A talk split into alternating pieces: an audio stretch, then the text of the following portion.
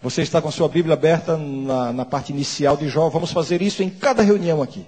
Os primeiros dois capítulos. E vamos trabalhar apenas nesta parte introdutória do livro de Jó, capítulos 1 e 2. Vamos ler novamente o texto que começamos a ler ontem. Havia um homem na terra de Uz, cujo nome era Jó, homem íntegro e reto, temente a Deus e que se desviava do mal. Uma descrição sucinta, objetiva, clara e direta. Um homem que vivia nas mãos de Deus e foi vitorioso sobre o diabo. De repente, a descrição aqui na terra da pessoa de Jó, da família de Jó, das riquezas de Jó, da autoridade de Jó, do status de Jó, de tudo isso. Depois dessa cena aqui na terra, o texto nos transporta para aquele concílio entre Deus e os anjos, onde Satanás está presente como um intruso não convidado. Verso 6. Num dia em que os filhos de Deus vieram apresentar-se perante o Senhor, veio também Satanás entre eles. Vejam que Satanás não faz parte desse grupo dos filhos de Deus. Ele está entre eles. Essa própria expressão já evidencia que ele está ali como um um intruso, ele não foi convidado, ele está ali para provocar. A presença do diabo traz um desconforto a esta Assembleia Celestial. Tudo que Satanás quer é afrontar a Deus.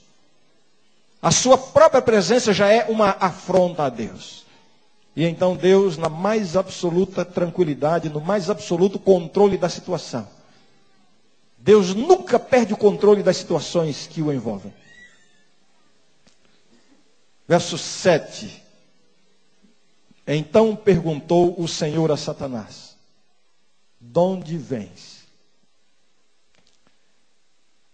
Há algumas semanas atrás, duas ou três semanas atrás, eu estava vindo de uma viagem da Bolívia, estava num voo de Santa Cruz para São Paulo.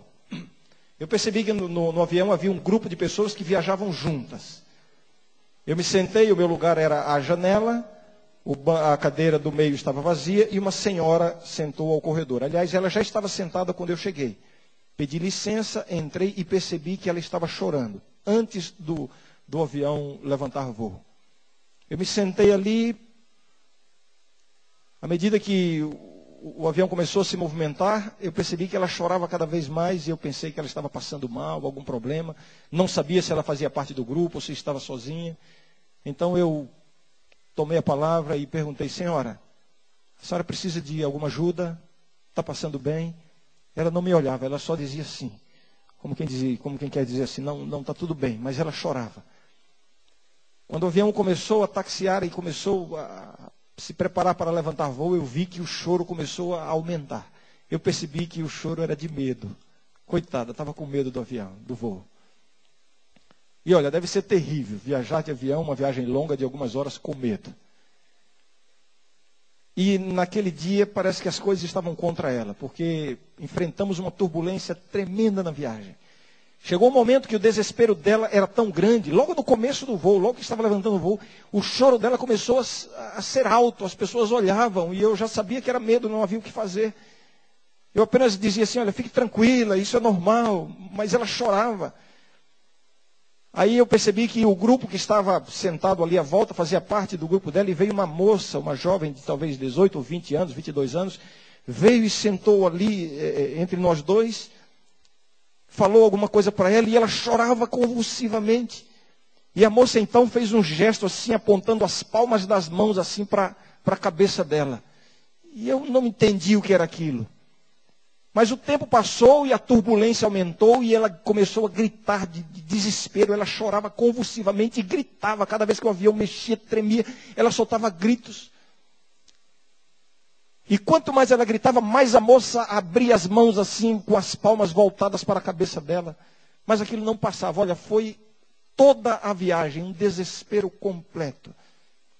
Finalmente, quando aterrissamos em São Paulo, ela se tranquilizou imediatamente, limpou as lágrimas. Aí agradeceu porque eu demonstrei interesse.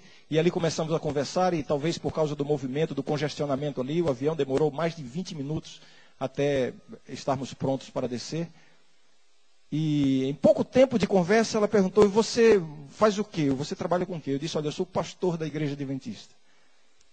E esta informação trouxe uma reação interessante nela, uma, uma euforia imediata, é, acompanhada de curiosidades, de curiosidade, e ela começou a me fazer algumas perguntas. Ela disse: Ah, você é pastor? Puxa, parabéns. Que bom que você é pastor. Nós também somos religiosas. Estamos indo para um, um congresso da nossa igreja.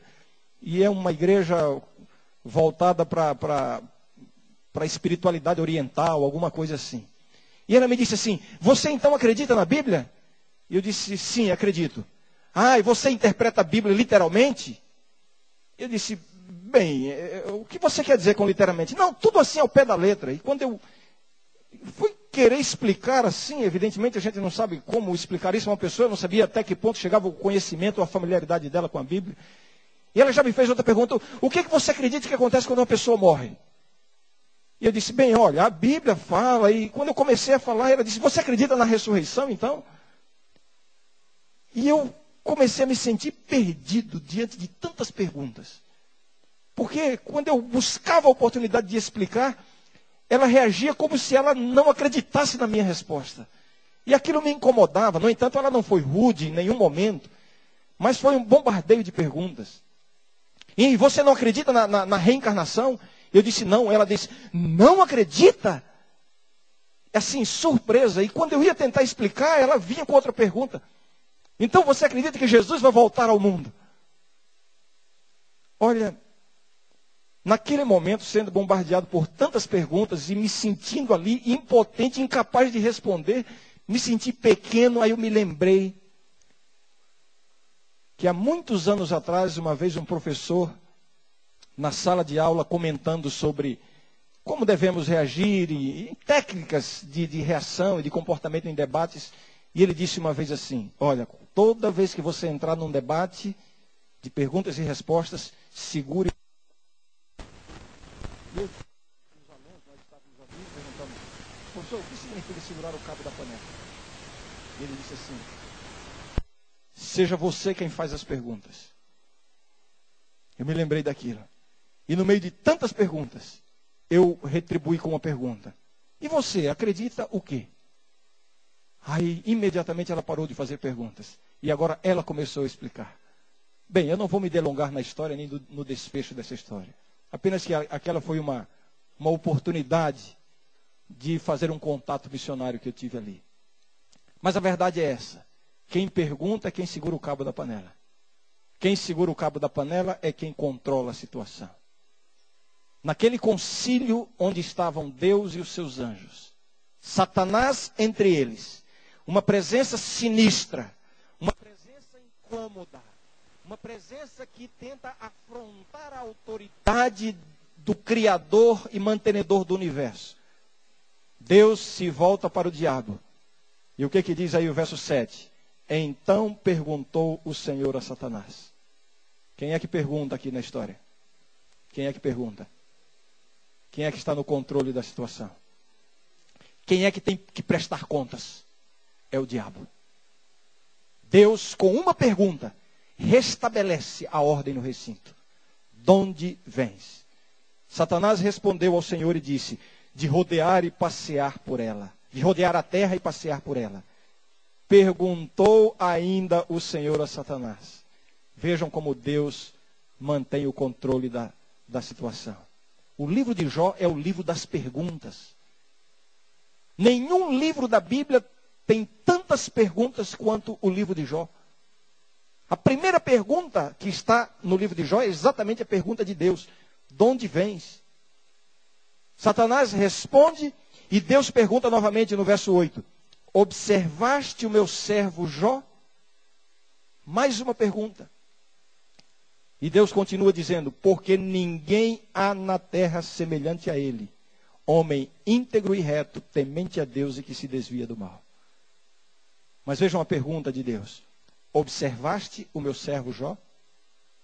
E aí Deus descreve a mesma descrição que está lá no comecinho do livro, quando o autor do livro faz a descrição de Jó. Havia um homem na terra de Uz, cujo nome era Jó, homem íntegro e reto, temente a Deus e que se desviava do mal. E então, agora no jogo de perguntas, Deus restabelece a ordem e coloca as coisas nos seus devido, devidos lugares. Observaste o meu servo Jó? Esta palavra observar, ela tem um sentido militar aqui, o, o, a palavra, o termo original. Esta palavra é usada para descrever no mundo antigo, quando um exército inimigo cercava uma cidade, normalmente as cidades eram muradas, e então ficava esperando uma oportunidade para invadir a cidade. E a palavra que descreve essa espera é observar. O exército invasor ficava ali observando. Observar significa o quê? Procurar uma brecha. Observar para encontrar uma fragilidade, um ponto vulnerável. Observar é isso. Uma oportunidade para entrar e derrotar e destruir quem está dentro.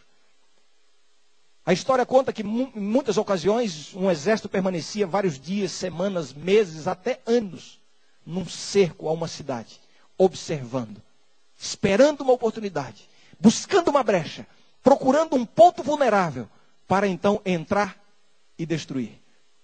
E é nesse sentido que Deus pergunta a Satanás: Observaste meu servo Jó? E vejam que na resposta de Satanás, ele admite implicitamente que observou, ele não nega que observou.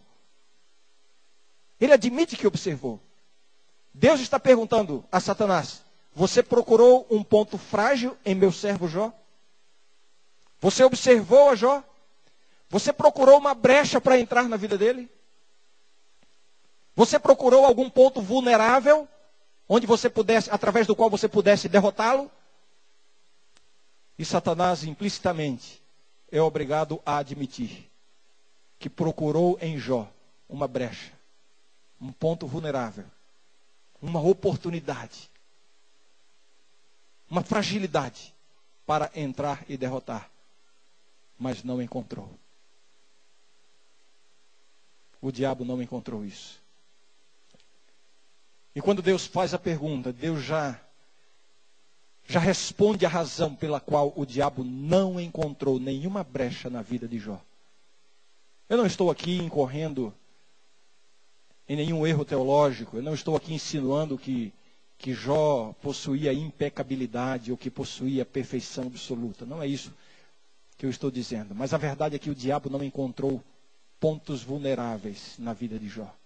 E Deus dá a razão ou as razões para isso. Observaste o meu servo Jó? Porque ninguém há na terra semelhante a ele. Homem íntegro e reto, temente a Deus e que se desvia do mal. Aí o diabo agora. Então respondeu o Senhor, é, Satanás ao Senhor: Porventura Jó debalde teme a Deus? Vejam que Satanás tenta recuperar o cabo da panela. Ele devolve agora a, a, a, o controle da situação tida por Deus, tido por Deus. Ele tenta tomar o cabo da panela e ele responde com uma pergunta: Porventura Jó debalde teme a Deus? E aí, o que vem a seguir, percebe-se que Satanás insinua que Jó era temente a Deus, porque Deus o recompensava por isso. Jó Satanás, desculpem, levanta um questionamento sobre a integridade de Jó. Mas antes de questionar a integridade de Jó, Satanás está questionando a integridade do próprio Deus. É como se ele estivesse dizendo: vocês dois têm um jogo de interesses. É verdade, eu procurei, eu observei, não encontrei nada onde eu pudesse atacar. Um homem íntegro, reto, temente a Deus e que se desvia do mal. Mas também com tanta bênção assim ele recebe tanta coisa. Olha, olha como ele é bem pago para te servir. Vejam como este inimigo é atrevido. E aí se desenrola então a, a história. Deus permite que Satanás venha e tire as bênçãos de Deus na vida de Jó. E ainda assim Jó permanece fiel. E aí vem o capítulo 2. Num dia em que os filhos de Deus vieram apresentar-se perante o Senhor, veio também Satanás entre eles apresentar. Veio também Satanás entre eles apresentar-se perante o Senhor. Novamente, numa outra reunião desse concílio celestial, ali está Satanás sem ser convidado. E mais uma vez, Deus assume o controle da situação. Então o Senhor disse a Satanás: De onde vens? E a história se desenrola. Mais uma vez, no verso 3 agora, perguntou o Senhor a Satanás: Observaste o meu servo Jó? Porque ninguém há na terra semelhante a ele, homem íntegro e reto, temente a Deus e que se desvia do mal. Ele conserva a sua integridade, embora me incitasses contra ele para o consumir sem causa. E aí Satanás uma vez mais desafia Deus. Ah, ele é fiel, é verdade. Ele é temente a Deus, mas ele tem saúde, pele por pele, e, o que o homem tem dará por sua vida. E aí Deus permite que Satanás venha a Jó, toca na sua saúde, e ainda assim Jó permanece fiel a Deus. E aí o que, que acontece com esse confronto entre Deus e Satanás? Deus sai vitorioso. Satanás desaparece da cena. Esta é a última vez que Satanás aparece aqui na história do livro de Jó. Ele some, não existe mais a presença de Satanás em todo o restante do livro, os 42 capítulos. Um inimigo que foi derrotado. Derrotado por Deus na pessoa de Jó. Jó, um troféu na mão de Deus. Agora, qual o grande segredo da vitória na vida de Jó? Observaste o meu servo Jó, homem íntegro e reto, temente a Deus e que se desvia do mal. Na reunião de ontem nós vimos íntegro e reto. Retidão, uma referência ao comportamento. Integridade, uma referência à condição do coração. Jó era reto em sua vida, em seu comportamento porque por dentro ele era íntegro diante de Deus. A retidão no comportamento é o resultado da integridade interior. É assim era Jó. Íntegro e reto, uma referência ao caráter de Jó. E agora, temente a Deus e que se desvia do mal, uma referência à devoção religiosa de Jó. Primeiro o caráter, depois a religião. Não porque o caráter seja mais importante, mas aqui é, está da causa para o efeito. Por causa da sua religião, a causa, ele tinha um coração íntegro e um comportamento reto. Agora, o que significa dizer temente a Deus e que se desvia do mal? O que significa isso? Qual é a lição que Jó nos ensina para nós hoje, através desse seu exemplo de ser um homem temente a Deus que se desvia do mal? Temer a Deus. Eu não quero me aprofundar muito nisso aqui, creio que não seja necessário. Temer a Deus não significa ter medo de Deus. Não é o temor que amedronta, que assusta, não. Temor a Deus é aquele sentimento de reverência, aquela, aquela reverência pela consciência de estar constantemente na presença de Deus. É o temor de Deus. A Bíblia diz que o temor do Senhor é o princípio da sabedoria. Não é o sentimento do escravo para com o seu amo, o sentimento daquele que obedece para não ser castigado. Não é este o temor de Deus. É o sentimento do filho para com o pai. O filho que admira o pai. O filho que respeita o pai. O filho que ama o pai. E por admirá-lo, por respeitá-lo, por amá-lo, lhe obedece. Temente a Deus e que se desvia do mal. Ele se desvia do mal porque é temente a Deus. Mais uma vez aqui, no primeiro par de características, íntegro, íntegro e reto.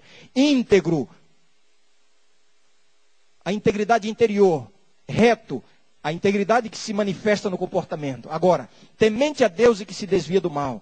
Temente a Deus é a causa. Ele se desvia do mal porque teme a Deus. Temer a Deus em primeiro lugar. A grande motivação para nos desviarmos do mal é desenvolvermos o verdadeiro temor do Senhor em nosso coração. Quem não se lembra da, da experiência de José no Egito? Quando a esposa de Potifar o tentou severamente, que tentação foi aquela para um jovem vigoroso, saudável? Uma mulher que tenta seduzi-lo. E na esfera humana ele não tinha nenhuma razão para, para deixar de desfrutar daquele momento de prazer. Ele havia sido eh, desprezado, vendido pelos próprios irmãos, ele estava totalmente isolado da sua família, ele não, não tinha nada a perder, digamos assim. No entanto, ele se afugenta da tentação. E qual é o argumento que ele usa? Não é porque ele estava com medo do castigo, não é porque ele estava com medo de ser surpreendido no erro. O que ele disse foi o seguinte: como poderia eu cometer tamanho mal, tamanho pecado aos olhos do meu Deus? Quando alguém teme a Deus, vai fugir do pecado. Observaste o meu, o meu servo Jó? Porque ninguém há na terra semelhante a ele. Homem íntegro e reto, temente a Deus e que se desvia do mal. O que significa desviar-se do mal? Ah, como nós precisamos aprender isso aqui, jovens da minha igreja. Eu quero falar para vocês agora. desviar-se do mal. A nossa tendência humana é exatamente oposta a isso. Nós temos uma tendência tremenda de, em lugar de nos desviarmos do mal, nos aproximarmos do mal. O que significa desviar-se do mal? Desviar-se do mal não é uma, uma atitude passiva diante das tentações do pecado. O termo usado aqui para descrever a experiência de Jó dá a ideia de uma atitude ativa. Jó não apenas evitava cair em pecado, mas ele ativamente fugia da possibilidade do pecado. Era uma atitude, era, um, era, era uma, uma condição ativa. Ele não apenas evitava cair em pecado, mas ele fugia do pecado. Ele não, ele não corria riscos desnecessários. Vejam como isto é claro aqui na experiência de Jó, pela maneira como ele intercedia em favor dos seus filhos. Creio que você está com a sua Bíblia aberta. Permaneça com a Bíblia sempre aberta. Vejam o que é dito aí. Capítulo 1, verso 4. Seus filhos iam às casas uns dos outros e faziam banquetes, cada um por sua vez, e mandavam convidar as suas três irmãs a comerem e beberem com eles. Decorrido o turno de dias de seus banquetes, chamava Jó a seus filhos e os santificava. Levantava-se de madrugada e oferecia holocaustos segundo o número de todos eles, pois dizia: Talvez tenham pecado os meus filhos e blasfemado contra Deus em seu coração.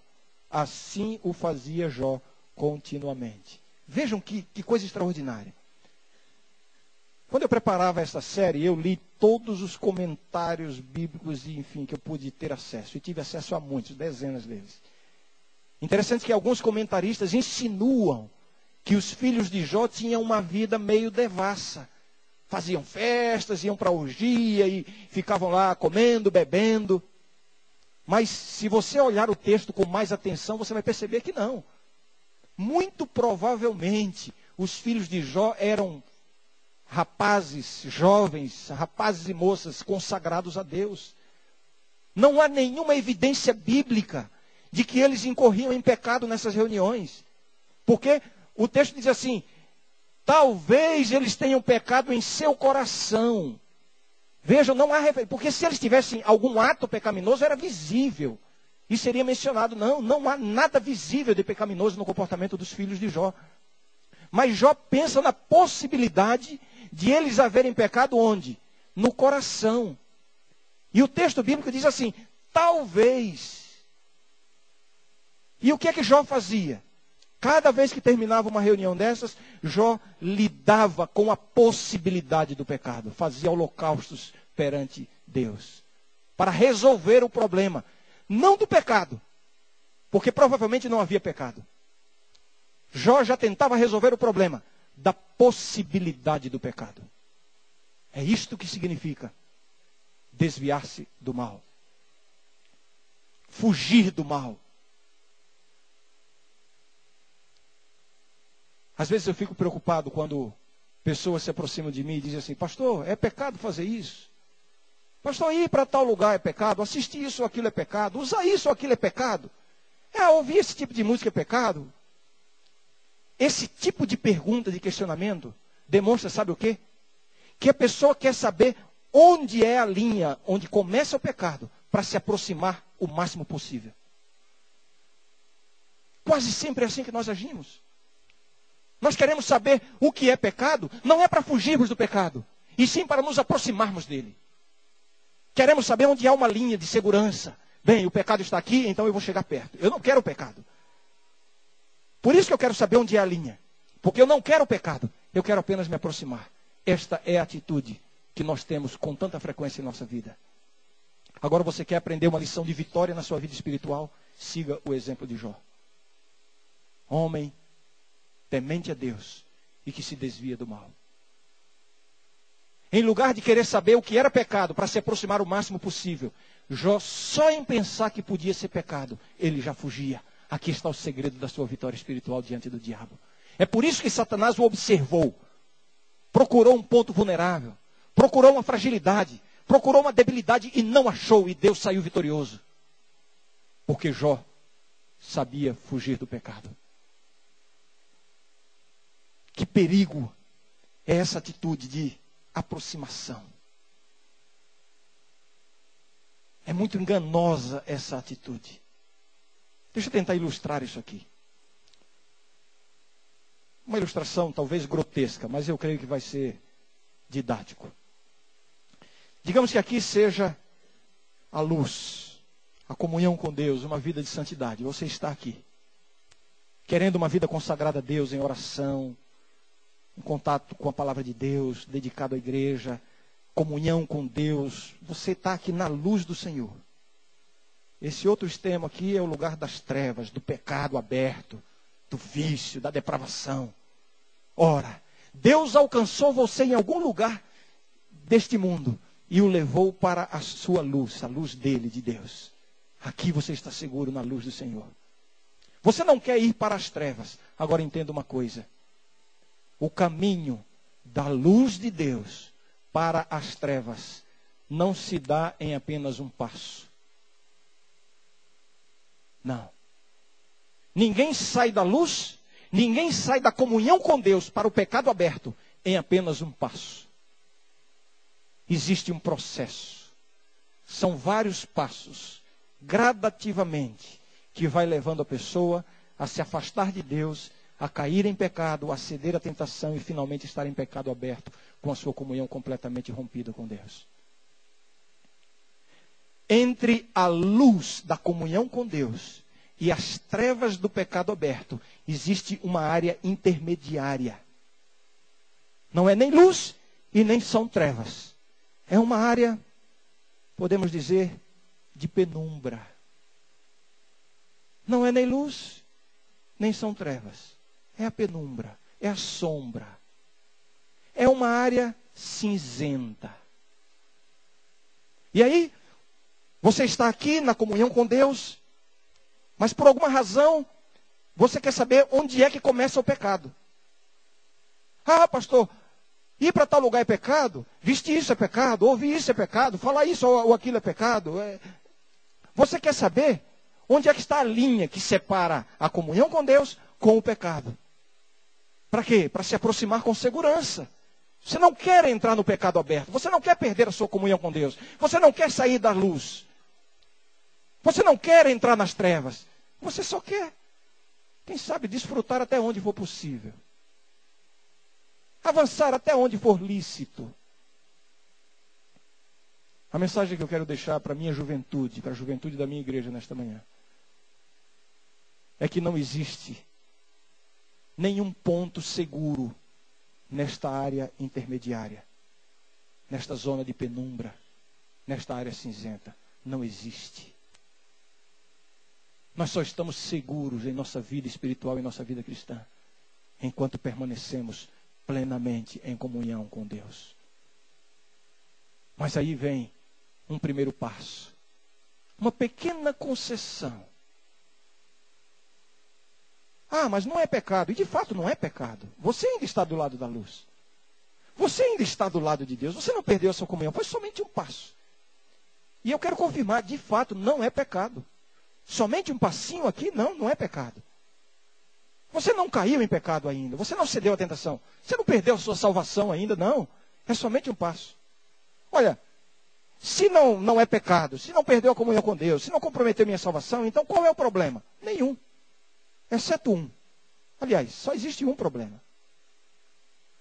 É que quando você dá o primeiro passo, o único problema do primeiro passo, sabe qual é? É que o primeiro passo vai levá-lo ao segundo passo. Não, mas ainda não é pecado. Eu ainda não, não cometi, ainda não cedi a tentação, ainda não pratiquei. Nem mesmo no coração, não. Eu ainda estou em comunhão com Deus, ainda estou em oração. minha vida com Deus está bem. É somente uma, um passinho a mais. Não é pecado. E de fato não é pecado. Não tem problema nenhum esse segundo passo. Aliás, tem um problema. O único problema do segundo passo é que, inevitavelmente, ele vai levar você a um terceiro passo. Mas ainda não é pecado. E agora, sabe qual é o grande problema? É que uma pequena concessão, cede um pouquinho ali, um passinho a mais, uma aproximaçãozinha, não é pecado ainda, mas à medida, à medida que nós nos afastamos da nossa plena e completa comunhão com Deus, nós vamos perdendo o discernimento espiritual. Enquanto nós estamos na luz, nós temos um discernimento claro entre o certo e o errado. O que Deus aprova e o que Deus não aprova. Agora, um passinho que você dá, uma pequena concessão que seja, ainda que não seja pecado, já anuvia um pouquinho a sua percepção entre o certo e o errado. E o segundo passo se torna mais fácil. E o terceiro passo ainda mais fácil. E à medida que você vai avançando, você vai perdendo essa noção essa percepção entre a luz e as trevas. E você começa a ser enredado, você começa a ser envolvido, e você não percebe quando você já está dentro da área das trevas. É mais seguro, me arrisco a dizer aqui, é mais seguro estar em trevas completas do que estar nessa área cinzenta. Porque quando você está em trevas completas, você percebe isso. E é somente quando você sente essa necessidade de sair daqui que você busca novamente a Deus. Mas enquanto você está nessa zona intermediária, quem sabe um termo bíblico para designar isso seja mornidão. Se perde o discernimento. Observaste o meu servo Jó? Porque ninguém há na terra semelhante a ele. Homem íntegro e reto, temente a Deus e que se desvia do mal. Você conhece a história daquele jovem universitário que quando vai para a universidade aí fora de um ambiente cristão como esse, ele vai cheio de propósito. Eu conheço dezenas, talvez centenas de histórias assim. Ele vai cheio de propósitos santos. Ora, ele teve a oportunidade de ingressar na universidade. E agora ele vai lá para testemunhar do amor de Deus. Ser, quem sabe, um baluarte do criacionismo num ambiente é, é, ateu, num ambiente é, é evolucionista. Representar a Deus, e essa é a sua real intenção. E ele começa a sua convivência com pessoas não cristãs. Mas aí, de repente, ele se sente um peixe fora d'água. Ele se sente meio um patinho feio. Porque ele não participa de tudo. Os amigos parecem que o discriminam em certo sentido. E aí ele resolve, quem sabe para conquistar mais a amizade dos outros. Quem sabe para ter uma aproximação maior. Ah, a intenção é ter acesso ao coração dos amigos. Aí ele cede um pouquinho. Ele vai para aquela reuniãozinha, para aquela festinha. Ele sabe que o que vai acontecer lá não é coisas para um jovem cristão, mas ele não vai praticar nada disso. Ele vai lá com a melhor intenção de se aproximar, de ter acesso aos corações. E ele faz essa pequena concessão, um primeiro passo. E eu tenho visto tantos casos de jovens cristãos que começam tão bem intencionados, e depois se afastam completamente de Deus. E tudo começou, não foi com o pecado aberto. Tudo começa com uma pequena concessão, um primeiro passo. Será que eu estou falando de alguém que está aqui nesta manhã? Uma aproximação indevida do sexo oposto. Um homem casado, uma mulher casada, mas aí vem uma amizade especial com alguém. Você sabe que, que é proibido. Você sabe que é perigoso, é uma armadilha do diabo. Mas você, você pensa assim: não, mas não é pecado ainda. É somente uma amizade a mais. É uma aproximaçãozinha a mais. Olha, é uma amizade que me traz, que me traz um, alguma coisa diferente lá dentro. Eu não quero pecar. Não, eu não quero adulterar. Eu não quero trair minha família. Eu não quero destruir minha família. Eu não quero perder minha comunhão com Deus. Mas sabe o que é? É somente um sentimentozinho gostoso que eu tenho naquele momento. É só um passinho. É só um passinho. O único problema deste passo é que ele levará a um, a um segundo passo. E agora já é uma intimidade um pouquinho maior. Já é um olhar um pouquinho mais demorado. Já é um toque um pouco mais sutil. Olha, eu sei que eu não estou falando grego aqui. Eu sei, não por revelação ou porque conheço a vida de, de ninguém aqui. Mas eu sei que muitos aqui sabem exatamente do que eu estou falando. Não existe, não existe nenhum ponto seguro nesta área cinzenta. Aquele profissional que faz um propósito com Deus de dedicar os seus negócios ao Senhor, de ser um sócio de Deus e ter a Deus como seu sócio. E aí ele começa a gerir os seus negócios, a sua nova empresa, o seu novo, novo trabalho, tudo de acordo com os princípios do céu. Ellen White nos diz que Deus procura homens através dos quais ele possa demonstrar que os princípios do céu são superiores aos princípios da terra. Mas aí vem uma primeira concessão. É uma nota fiscal que não corresponde exatamente à realidade, ou, ou é uma informação que não foi passada claramente para evitar, quem sabe, um prejuízo, ou uma coisinha, olha, não foi pecado, não, eu não enganei, não foi pecado, eu apenas deixei de falar a plena verdade. Não, não, eu não tive a intenção de cometer o pecado. Não foi pecado. Eu acredito, não é pecado. Não foi nada demais. Afinal de contas, o governo né, faz tanta coisa, porque olha a corrupção do país. Então, por que nós temos que ser tão honestos? Não, não, eu não cometi nenhum pecado. Foi só uma pequena concessão. Um primeiro passo. O problema do primeiro passo é que ele leva ao segundo passo. E o segundo ao terceiro. E eu tenho visto tantas histórias que começaram de maneira tão bonita, tão inspiradoras. De filhos de Deus que fizeram uma sociedade com Deus. Uma sociedade de serem fiéis a Deus. De usarem os princípios do céu nos seus negócios mas por causa de uma pequena concessão, um primeiro passo, estão completamente afastados dos caminhos de Deus. Observaste o meu servo Jó? Porque ninguém há na terra semelhante a ele. Homem íntegro e reto, temente a Deus e o que? Se desvia do mal. Se desvia do mal. Será que eu estou falando de, com alguém que está vivendo isso aqui nessa manhã? Aquele contato na internet, sabe? A internet tão útil, né? A gente pode fazer tanto trabalho missionário pela internet. Eu sou um usuário da internet. Mas aí uma nova amizade, um contato, um bate-papo a mais, e aí começa. E olha, você sabe, você sabe, o Espírito Santo toca no seu coração. Quando você percebe que está entrando numa área perigosa. Você sabe do que eu estou falando. Mas aí não é pecado ainda. Não, pastor, eu não, não foi pecado ainda, foi somente.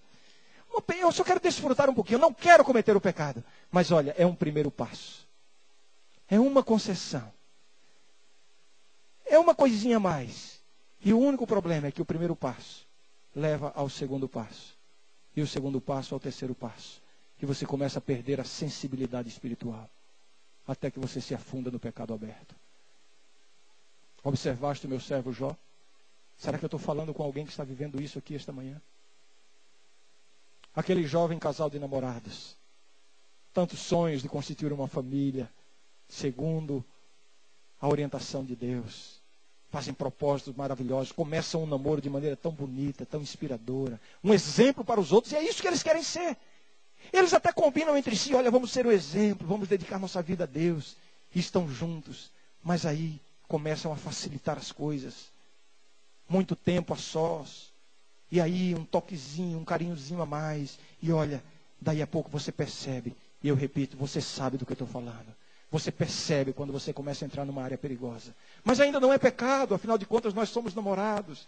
Nós temos planos sérios para frente, é só, só desfrutar um pouquinho. Não, Deus pode ver, não é nada proibido, mas é um passinho que você dá. Uma intimidadezinha a mais. E aí vai avançando. Uma pequena concessão. Cujo único problema levar a outra pequena concessão, que já não é tão pequena. E assim gradativamente você sai da plena luz da comunhão com Deus e entra nas trevas do pecado sem nem perceber. Será que eu estou falando com alguém aqui esta manhã? Observaste o meu servo Jó? Porque ninguém há na terra semelhante a ele. Homem íntegro e reto, temente a Deus e que se desvia do mal. Você conhece aquele texto da Bíblia que diz assim: resistia ao diabo. Como é? Eu vou repetir e vocês completam. Resistia ao diabo. Não, você não quer que ele fuja. Resistia ao diabo. Resistia ao diabo. Resistia ao diabo. Um pregador, uma vez, para impressionar a sua congregação, em algum momento do seu sermão, ele deu um brado assim: Olha, eu quero dizer aqui para todos que eu não tenho medo do diabo. Alguns ficaram impressionados. E o irmãozinho lá no fundo levantou a mão e disse: Irmão, que bom que o senhor não tem medo, que bom que o senhor não tem medo do diabo, mas isso não importa muito. O que importa é se o diabo tem medo do senhor. É isso que importa. E sabe de uma coisa, meus queridos? Nós podemos viver de tal, de tal modo que é o diabo que vai ter medo de você. É bíblico. Resistir ao diabo e ele fugirá de vós. A, a, o espírito de profecia Ellen White ela tem uma declaração, ela tem várias declarações com o mesmo pensamento. Quero me referir a uma que está no livro Desejado de Todas as Nações, página 131, onde ela diz assim: O diabo treme e foge. Eu vou repetir: O diabo treme e foge diante da mais débil alma. Não está falando nem de mim nem de você, nós somos fracos, mas eu acho que tem gente mais fraca espiritualmente do que nós. O diabo treme e foge diante da mais débil alma que se refugia nesse nome poderoso, o nome do Senhor. Viva de tal maneira que o diabo é quem fuja de você. É o diabo que vai ter medo de você. Mas isso só será possível se você estiver aqui, ó, na luz da comunhão com Deus, plena comunhão com Deus, sem nenhuma concessão, sem nenhum passinho para o lado desta zona cinzenta, desta zona perigosa. Será que eu falei para alguém aqui? Nesta manhã? Será que tem alguém aqui que em seu coração está sentindo que as palavras que foram proferidas aqui foram dirigidas de Deus para você? Talvez você tenha dado um passo para esta zona cinzenta. Não foi pecado ainda, nenhum problema, não. Mas foi uma pequena concessão. Quem sabe alguns aqui tenham dado mais de um passo. Talvez alguns aqui já estejam quase enredados pelas artimanhas do diabo. Já não tem mais prazer na oração, na Bíblia. Simplesmente por causa dessas pequenas concessões. Eu quero convidar você a tomar uma decisão de restaurar sua plena comunhão com Deus. A decisão de dizer assim: Senhor Deus, eu quero sair desta zona perigosa e quero restaurar minha plena comunhão contigo. Você não imagina o poder que Deus vai lhe dar se você tomar essa decisão hoje. Mas tem que ser uma decisão sincera. Quem sabe aí na sua mente no seu coração você já tenha que romper um relacionamento proibido. Você já tenha que tomar alguma decisão quanto ao uso do computador, da internet ou as coisas que você anda vendo e ouvindo os lugares que você anda frequentando, as coisas que você anda falando, as coisas que você anda praticando. Que oportunidade Deus está dando para você decidir agora. Decidir renovar a sua vida agora com Ele. se colocando no lado da luz. Jesus vai lhe dar o poder para isso. Para sair desta zona cinzenta, Jesus é a única saída. E Jesus está convidando você a tomar essa decisão agora, e eu quero convidá-lo a expressar a sua decisão, participando da oração que nós vamos ter. E quero convidar, o convite não é para todos. Quero convidar aquela pessoa que sabe que está dando passos nessa, nessa área cinzenta e quer buscar agora o poder de Deus, o poder de Jesus para vencer. Durante o hino que a Laura vai cantar, levante do lugar onde você está e venha aqui à frente. Mas não venha motivado pelo movimento que se vai gerar aqui. Venha motivado pelo desejo sincero de dedicar novamente a sua vida ao Senhor e ter uma vida em plena comunhão com Ele. Durante o hino, levante do seu lugar, busque esse poder e venha aqui à frente receber esse poder. Se na escuridão da vida